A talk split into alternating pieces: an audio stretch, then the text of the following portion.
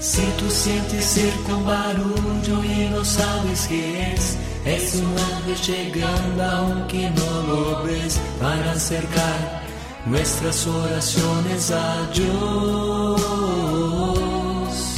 Sin más, abre el corazón y comienza a cantar. Que no hay gozo más grande que el amor celestial y los ángeles ya Reciban un cordial saludo, les habla el Padre Fernando Cárdenas desde aquí, desde la parroquia Nuestra Señora de la Salud en Chocontá.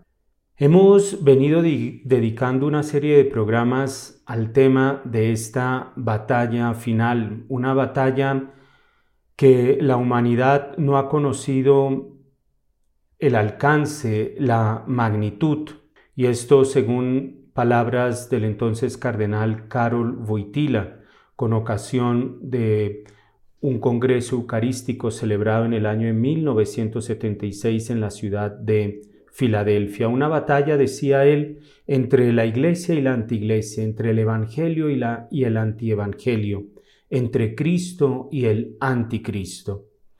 Lo hacíamos poniendo de presente un simposio internacional que se celebró en el mes de mayo en la ciudad de Roma, dedicado este simposio a la encíclica del Papa Pablo VI, la Humane Vitae, donde el cardenal Ladaria, el prefecto para el dicasterio de la doctrina de la fe, ponía de presente ideologías, la ideología de género y el transhumanismo. De manera específica, lo, lo expresaba así el cardenal Ladaria, que vienen a constituir una amenaza seria y grave contra el ser humano.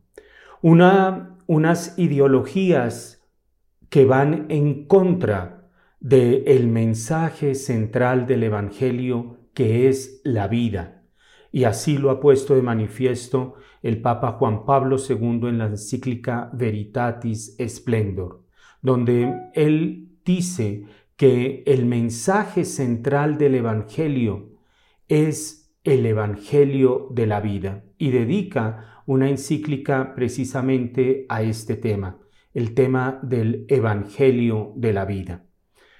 Nuestro Señor se pregunta, cuando regrese el Hijo del Hombre encontrará esta fe en la tierra, esta fe de que nosotros los hombres somos portadores de una dignidad inigualable. Somos el centro de toda la obra creadora de Dios.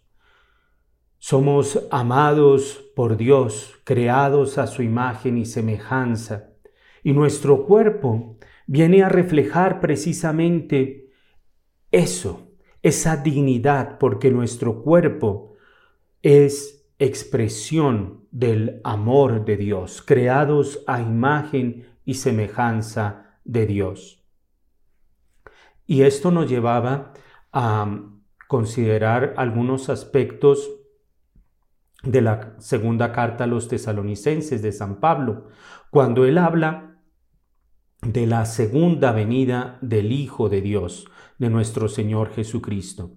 Y allí San Pablo da algunas señales o hechos que tienen que darse antes del regreso de nuestro Señor Jesucristo.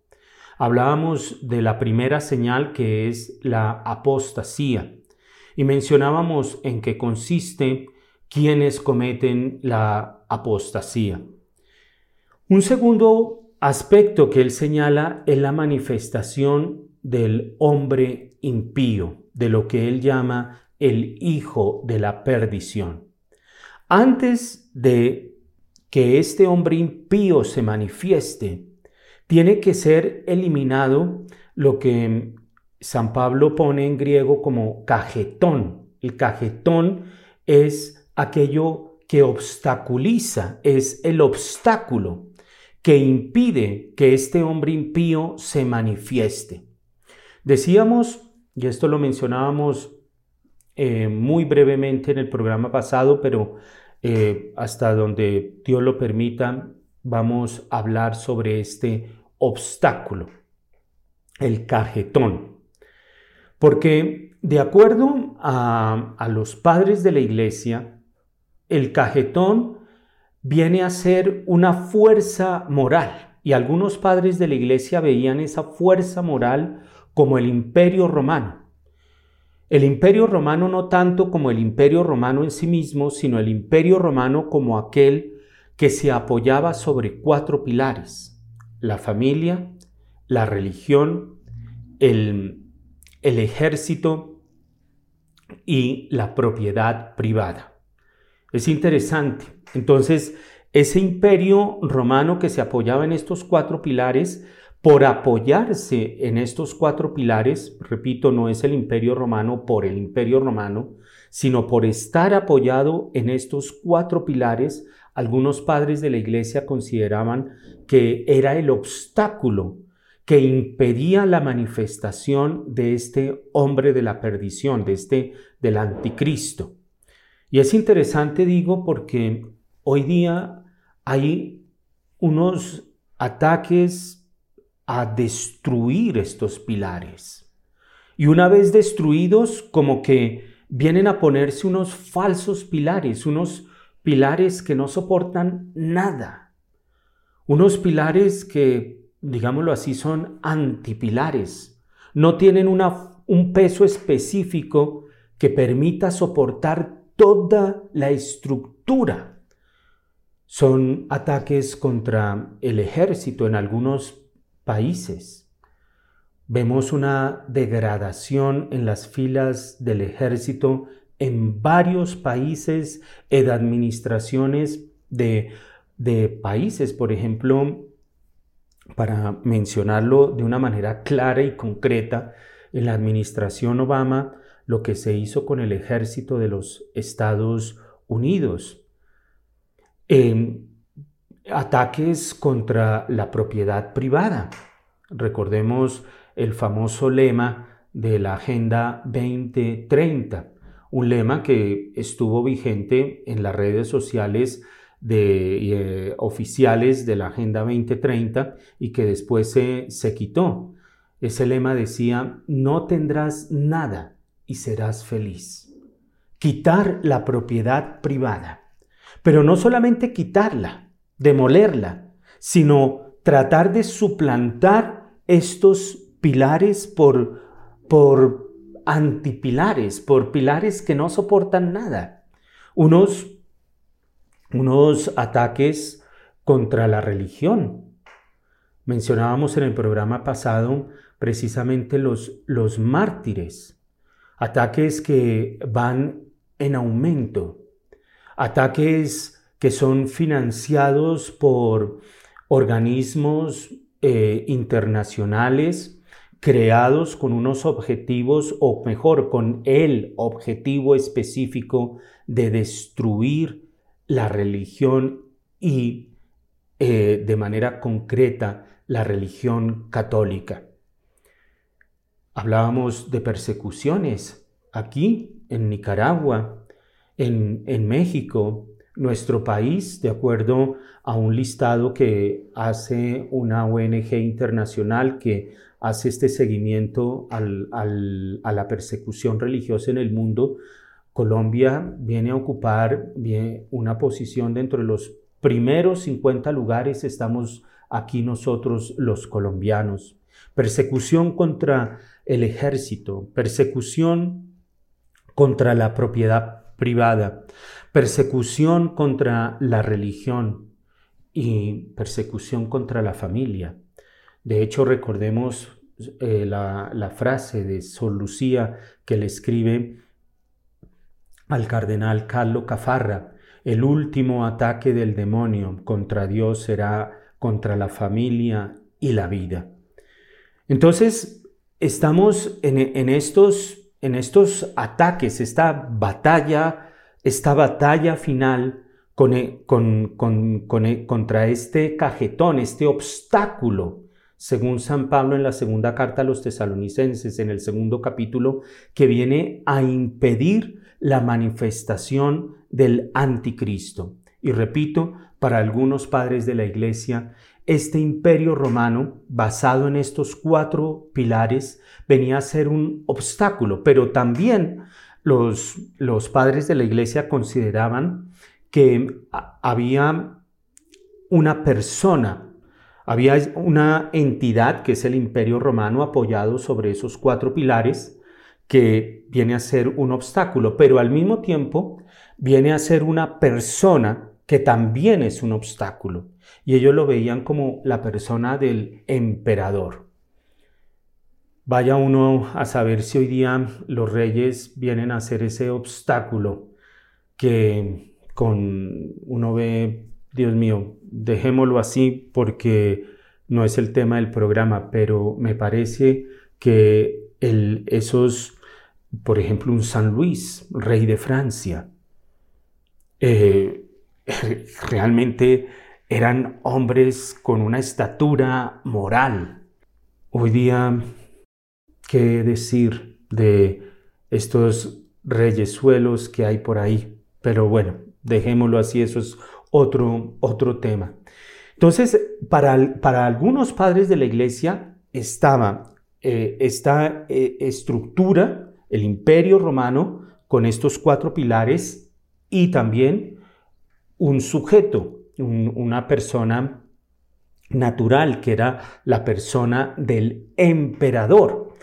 Y es una lucha, de, acuerdo a San Agustín, en su obra la, la ciudad de Dios, que se considera como el primer tratado de teología de la historia.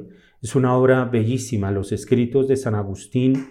Y San Agustín eh, es realmente bellísimo.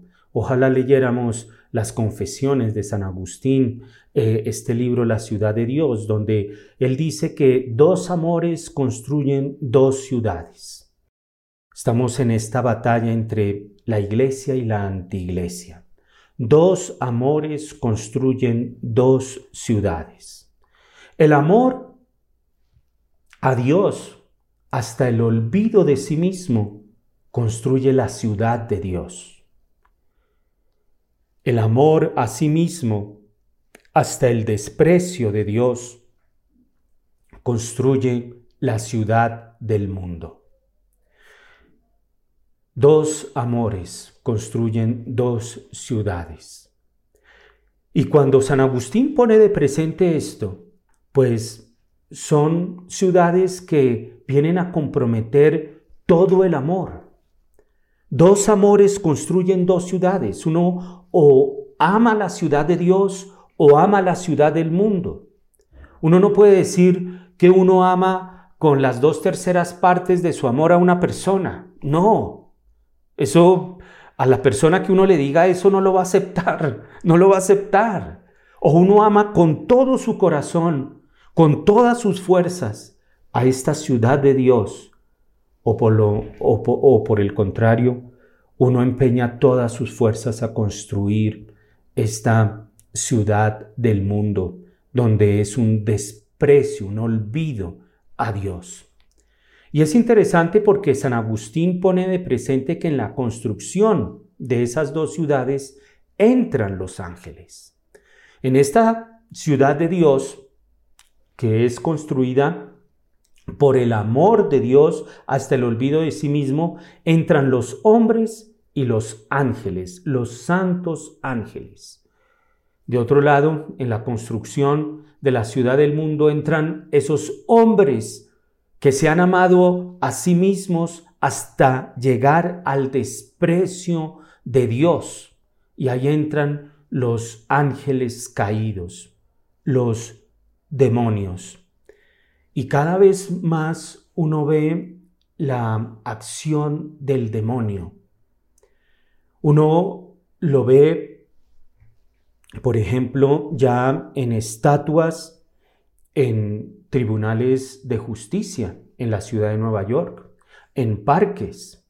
Uno ve cómo se edifican iglesias, templos a Satanás.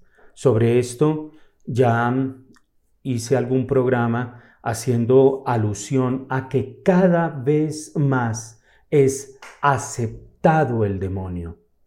cada vez más es masificado el mensaje diabólico.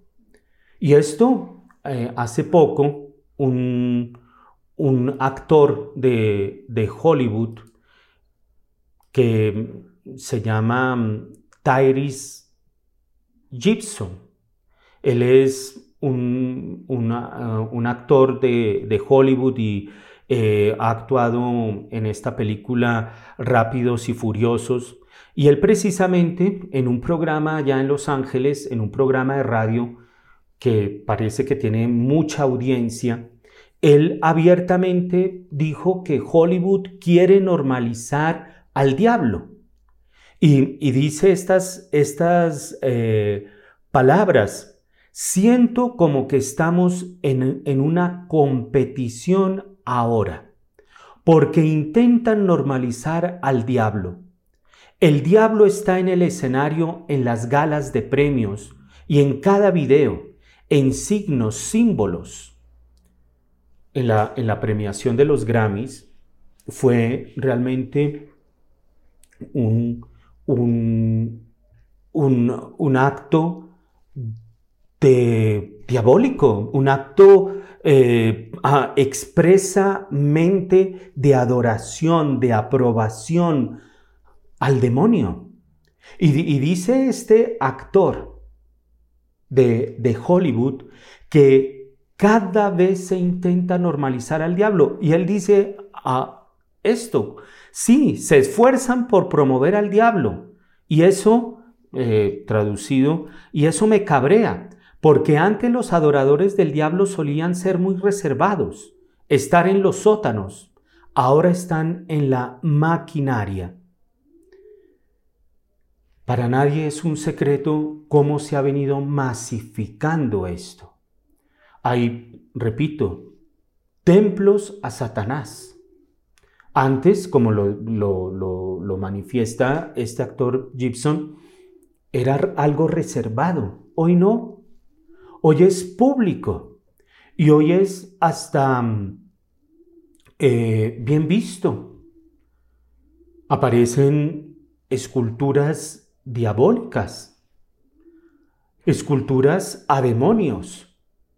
Y hoy día es este intento por normalizar lo diabólico. Y él dice, estamos en una competición ahora. Tal vez es, pongámoslo con, en este contexto de este programa, estamos en esta batalla. Se quiere es ahora que la ciudad de Dios vaya a los sótanos y la ciudad del diablo se construya. Cada vez más, eh, y es interesante cómo, cómo esto tiene una repercusión, porque de acuerdo a un investigador de sectas español, Luis Santamaría del Río, él acaba de publicar un libro que se llama A las afueras de la cruz, a las afueras de la cruz, las sectas de origen cristiano en España.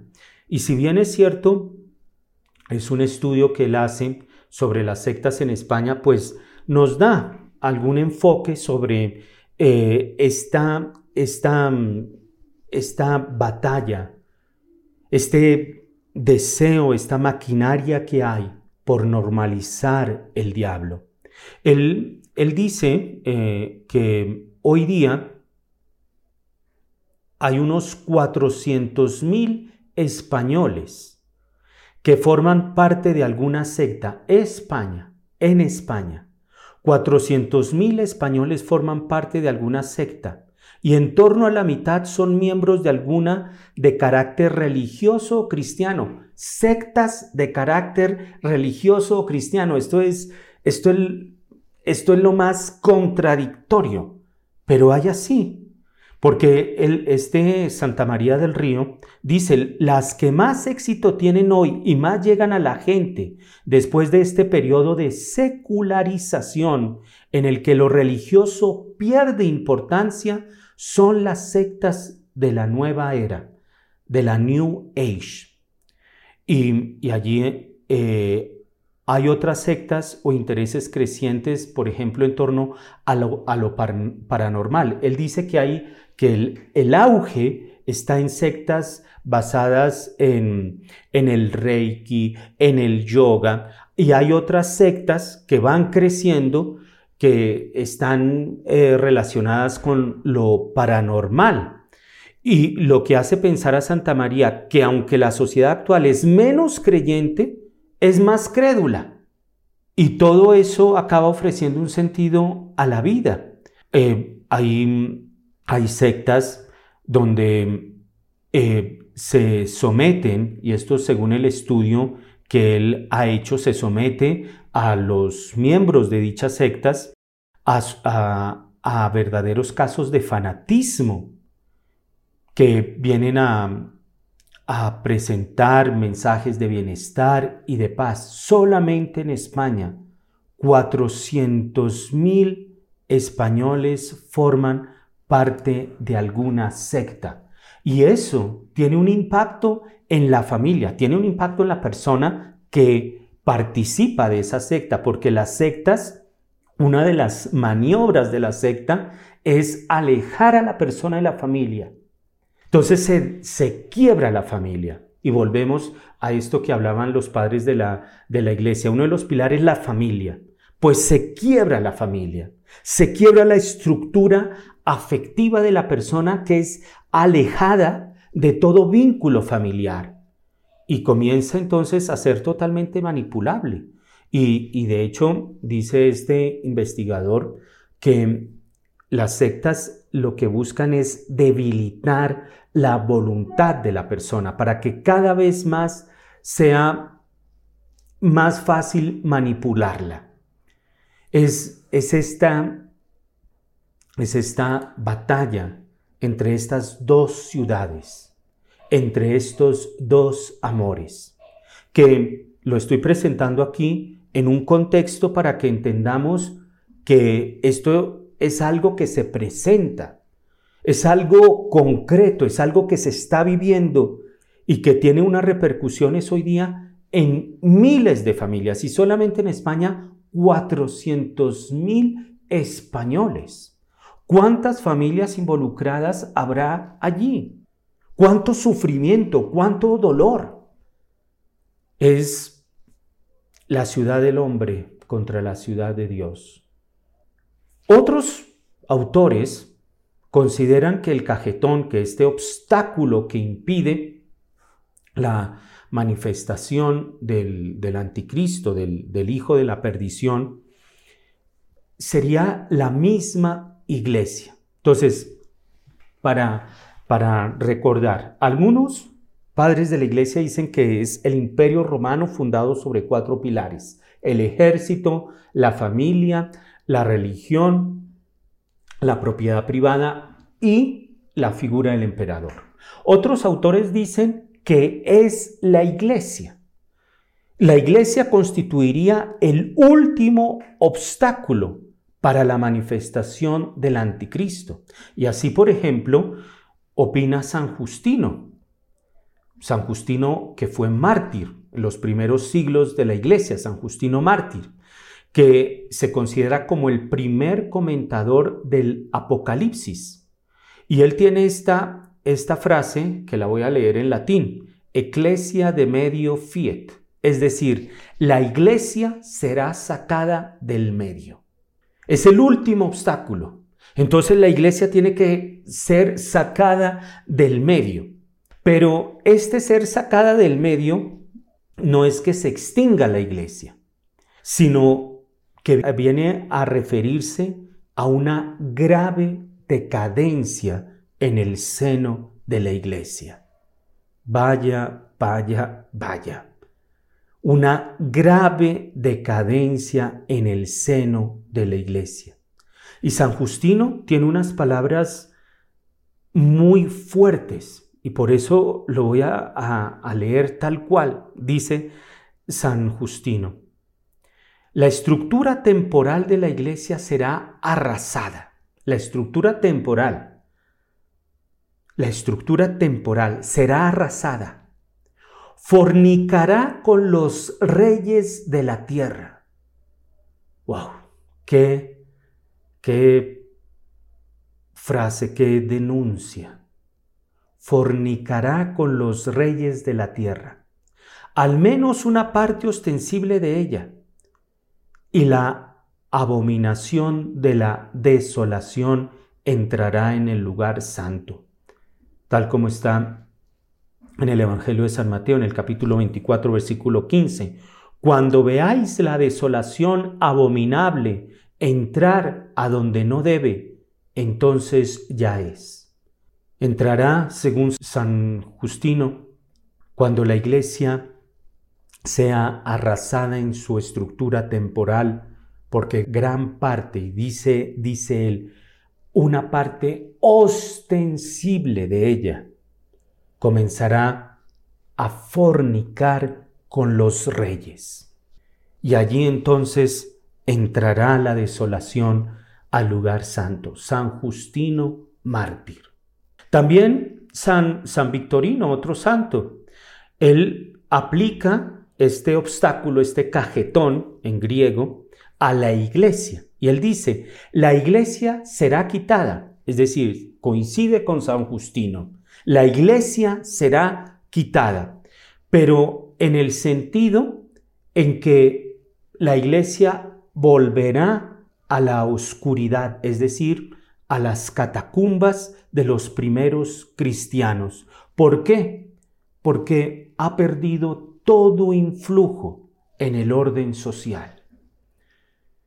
Miren ustedes, recuerden allá en, en una reunión de, la ONU, ahora no, no recuerdo cómo, cómo, se le llama a estas reuniones, si, si, la, sin congresos, y simposios, en fin, no, no, recuerdo bien, conferencia, la conferencia, la conferencia de, de, la ONU que se celebró en el, en el Cairo, allá en el año de 1994 donde tenía una agenda mm, realmente eh, anti todo, anti todo, proabortista, en fin.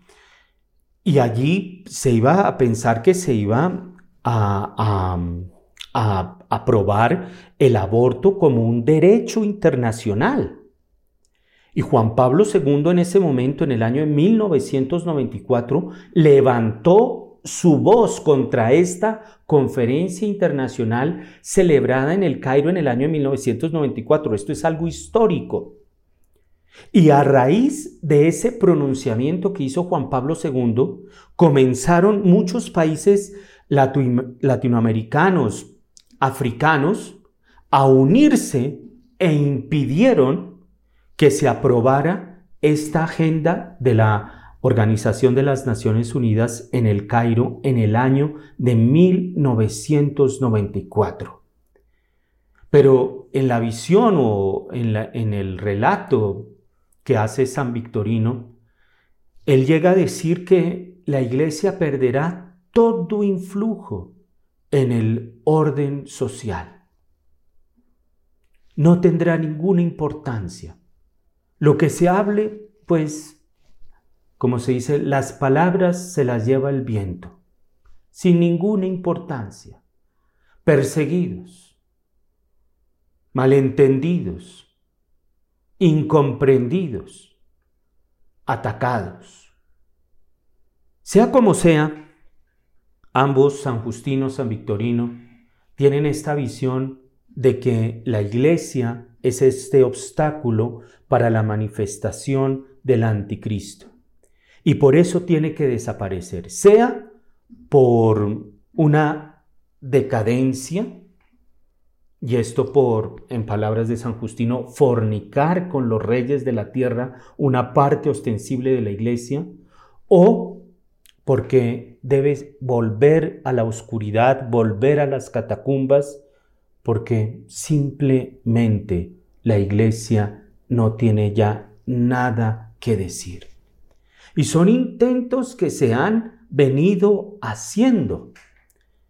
La, conferencia episcopal de Estados Unidos, los obispos de Estados Unidos, durante la administración de Barack Obama, Premio Nobel de la Paz, Premio Nobel de la Paz, pues los obispos de los Estados Unidos, en, un, en una carta, y allí está la carta, la pueden buscar, carta de los obispos de los Estados Unidos al presidente Barack Obama, denuncian que quieren meterlos es a la sacristía. Es decir, reza, pero que nadie te vea. Reza, pero no en alta voz. Y es lo que están haciendo ahora en Inglaterra. En Inglaterra la persona que reza en alta voz o inclusive mentalmente frente a una clínica abortista es enviada a la prisión. Es allá en las sacristías. O pongámoslo en los términos de San Victorino, en las catacumbas. Reza, pero allá en la profundidad. Allá puedes rezar en la oscuridad. No reces. Nos molestas. Nos molestas. Eh, hoy día eh, vemos cómo, y esto lo tomo de, del, sacerdote jesuita argentino Castellani, que los escritos de él, las conferencias de él, hay que leerlas, hay que escucharlas. Realmente no se puede perder estos tesoros que Dios nos, nos ha dejado. Eh, un sacerdote jesuita, Castellani, eh, argentino. Pues él ya por allá en la década de los 60 veía este, este intento de enviar la iglesia a las sacristías. Este intento porque la iglesia pierda toda influencia social. Vamos a un corte musical y ya regresamos.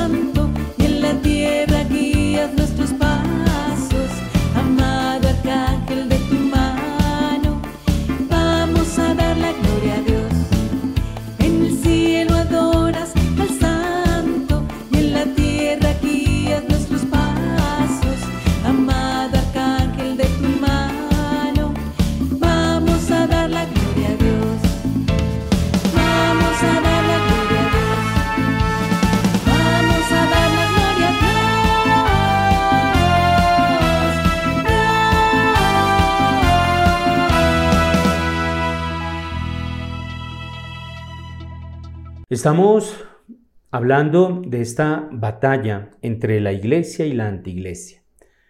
Y hemos venido hablando sobre esto ya en algunos programas y en el programa de hoy lo estamos dedicando a esta antiglesia, a, a esta ciudad del mundo, en palabras de San Agustín.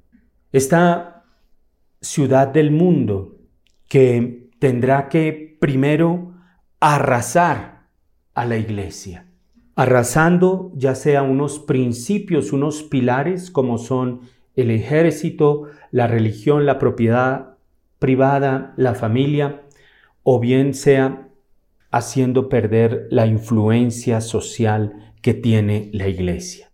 Y decía antes que este sacerdote Castellani, por allá en la década de los 60, ya denunciaba, ya hablaba sobre todos los intentos que a nivel político se están haciendo para lograr una organización y una unificación de, de los países del mundo, lo que hemos llamado el globalismo, lo que hoy se conoce como el globalismo.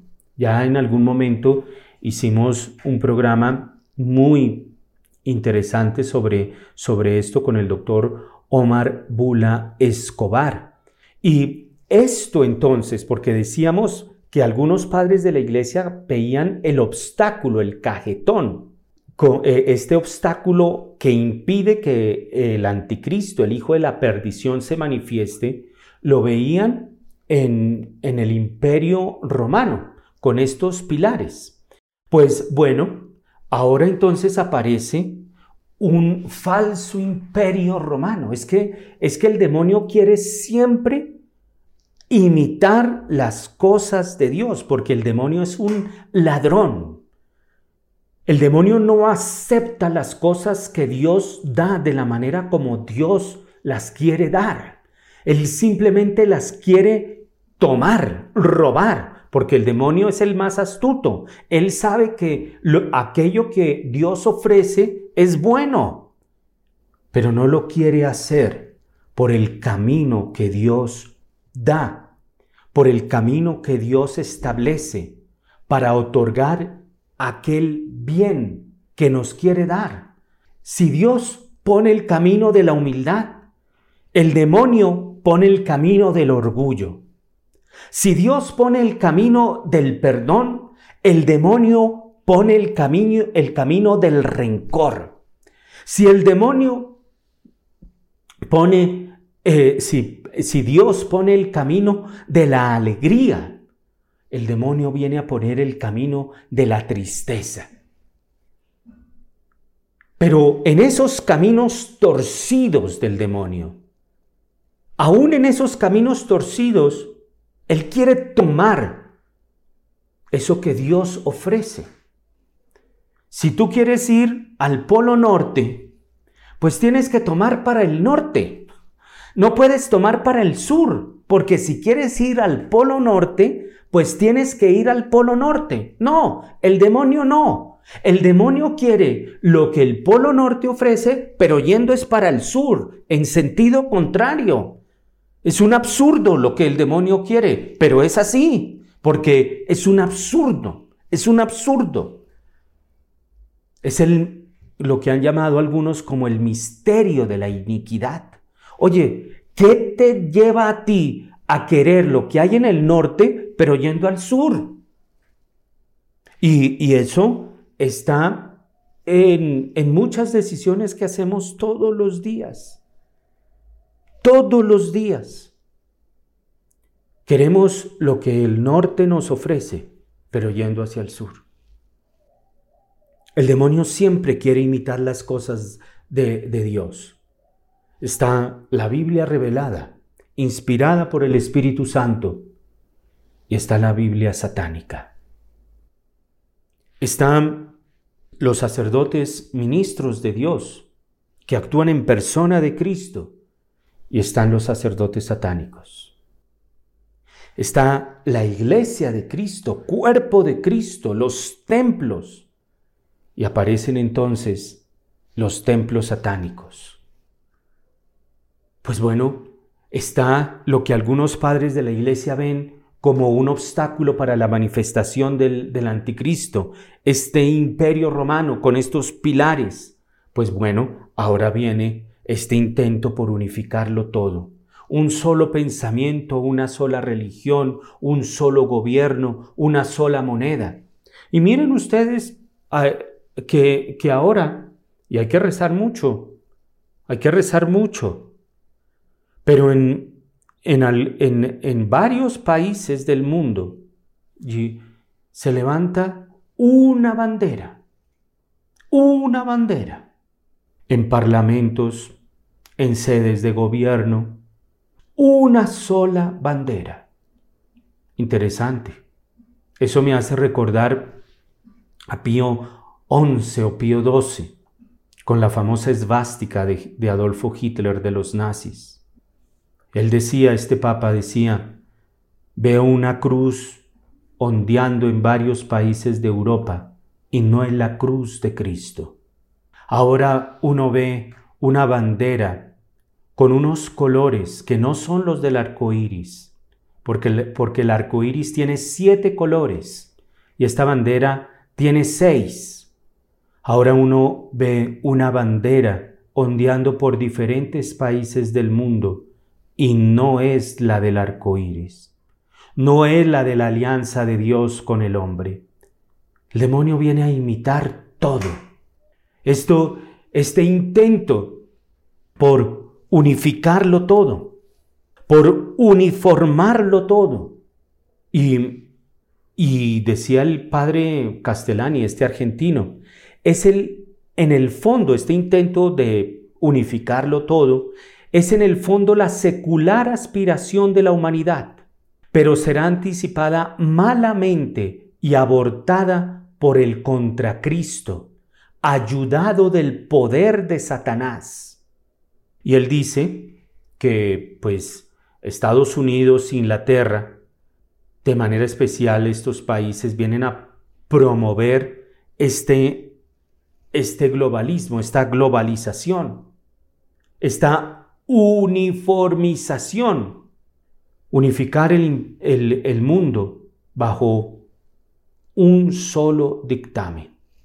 De hecho, ya varios obispos africanos han denunciado ya a, la administración de Barack Obama y ahora a la administración de, de Joe Biden de cómo quieren imponer la agenda LGTBIKQP en esos países. Uniformar, uniformar. Y estos eh, propagan una, una mezcla, una amalgama de un comunismo con un capitalismo. Y esto, dice el, padre Castellani, será la hazaña del anticristo. Y ahora uno ve cómo, cómo se, se, comienza a ver hacia China. Grandes empresas del mundo capitalista están en ese sistema comunista, opresor, esclavista, tirano. De hecho, por ejemplo, hace poco leía eh, un comentarista hablando de este monstruo, George Soros, que acaba de entregar su poder a su hijo menor, Alexander Soros, con una fortuna de 25 mil millones de dólares. Gran parte de la fortuna será dirigida para atacar el cristianismo para atacar estos pilares, la familia, la vida, la religión. Y dentro de esa biografía de George Soros se dice que él, porque él es de origen húngaro, que él fue a visitar la Rusia comunista y quiso aprender de los comunistas. Después funda, es uno de los hombres más ricos, funda su ONG, eh, Open Society, donde ha financiado campañas a favor del matrimonio homosexual, del mal llamado matrimonio homosexual, de la legalización de la droga, del aborto, en fin, todas las campañas para destruir estos pilares las ha hecho financiada por, en gran parte por esta ONG. Y, y es bajo el poder de Satanás. Y esto que quede muy claro. Porque solamente a una mente diabólica le cabe destruir la familia. Solamente a una mente diabólica le cabe financiar de manera obstinada, metiendo millones de dólares, inyectando millones de dólares a causas que destruyen al ser humano. Y es una amalgama de un comunismo con un capitalismo que, según el padre Castellani, será obra del anticristo. Y de allí hay que reconocer y hay que volver a, a la tradición, al valor del magisterio. Porque Juan Manuel de Prada, un pensador español contemporáneo, muy agudo, muy, muy certero, él dice lo siguiente, todos los tiranos que en el mundo han sido, para imponer sus designios, han tratado de destruir los lazos de la tradición. Pues saben que las personas desvinculadas se convierten en carne de ingeniería social. De ahí que siempre hayan combatido los vínculos vivos que mantienen a los hombres unidos en su origen y orientados hacia su fin, empezando por los lazos familiares siguiendo por los políticos y terminando por los religiosos. Quieren dividir, quieren destruir esos vínculos que nos mantienen unidos en nuestro origen y unidos hacia el fin, pues empezando por vínculos familiares, siguiendo por vínculos políticos. Hoy día, ustedes fíjense, eh, aquí, aquí tengo el dato de una persona que participa, eh, que es experto eh, en, en, cuestiones de la Organización de las Naciones Unidas. Es un jurista, Stefano Genarini, eh, y él decía precisamente que hoy día él conoce muy bien cómo la ONU hace para imponer su agenda ideológica y él dice, cualquier campo es bueno para intentar sustituir los valores naturales por los del nuevo hombre que tienen pensado. Sustituir esos, esos pilares. Cualquier cosa. Y, él habla, él es un conocedor eh, de, de toda esta agenda de la ONU y cómo llegan a implementar eh, todo, toda esta agenda ideologizada. Y él habla precisamente que cualquier esperanza que he puesto en soluciones políticas me ha defraudado. El testimonio de los cristianos y el anuncio del Evangelio será la respuesta a la agenda de género. Puede que incluso en algún lugar haya sangre y así tendremos el privilegio de poder testimoniar la fe hasta el martirio. Mostrar la fe es lo que puede de verdad influir y cambiar las culturas desde su interior. Se puede tratar de cambiar la cultura por medio de la política, pero al final es la vida sacramental de la iglesia la que transforma a los hombres y a las sociedades, en la vida sacramental de la iglesia. El testimonio de los cristianos y el anuncio del Evangelio será la respuesta a la agenda de género. Es esta batalla. Es interesante que Carol Wojtyla haya dicho no solamente que es la batalla entre la iglesia y la antiglesia, no, es la batalla entre Cristo y el anticristo. Es la batalla entre el Evangelio y el antievangelio. Porque la respuesta está en volver a Cristo. La respuesta está, como siempre ha estado, en ese Cristo que es el mismo ayer, hoy y siempre. La respuesta no está en ondear banderitas de partidos aquí y allá. La respuesta está en la vida sacramental de la iglesia. Esa es la, la respuesta. Por eso hay que volver a reconocer ese valor de la tradición, ese valor del magisterio. Volvamos a conocer las raíces de nuestra fe. De esto, si Dios quiere, iremos a hablar en el próximo programa. Que Dios los bendiga. Bendita sea tu pureza y eternamente lo sea, pues todo un Dios se recrea en tan graciosa belleza. A ti, celestial princesa, Virgen Sagrada María yo te ofrezco en este día alma, vida y corazón. Mírame con compasión, no me dejes, Madre mía. Amén, amén. No me dejes, Madre mía.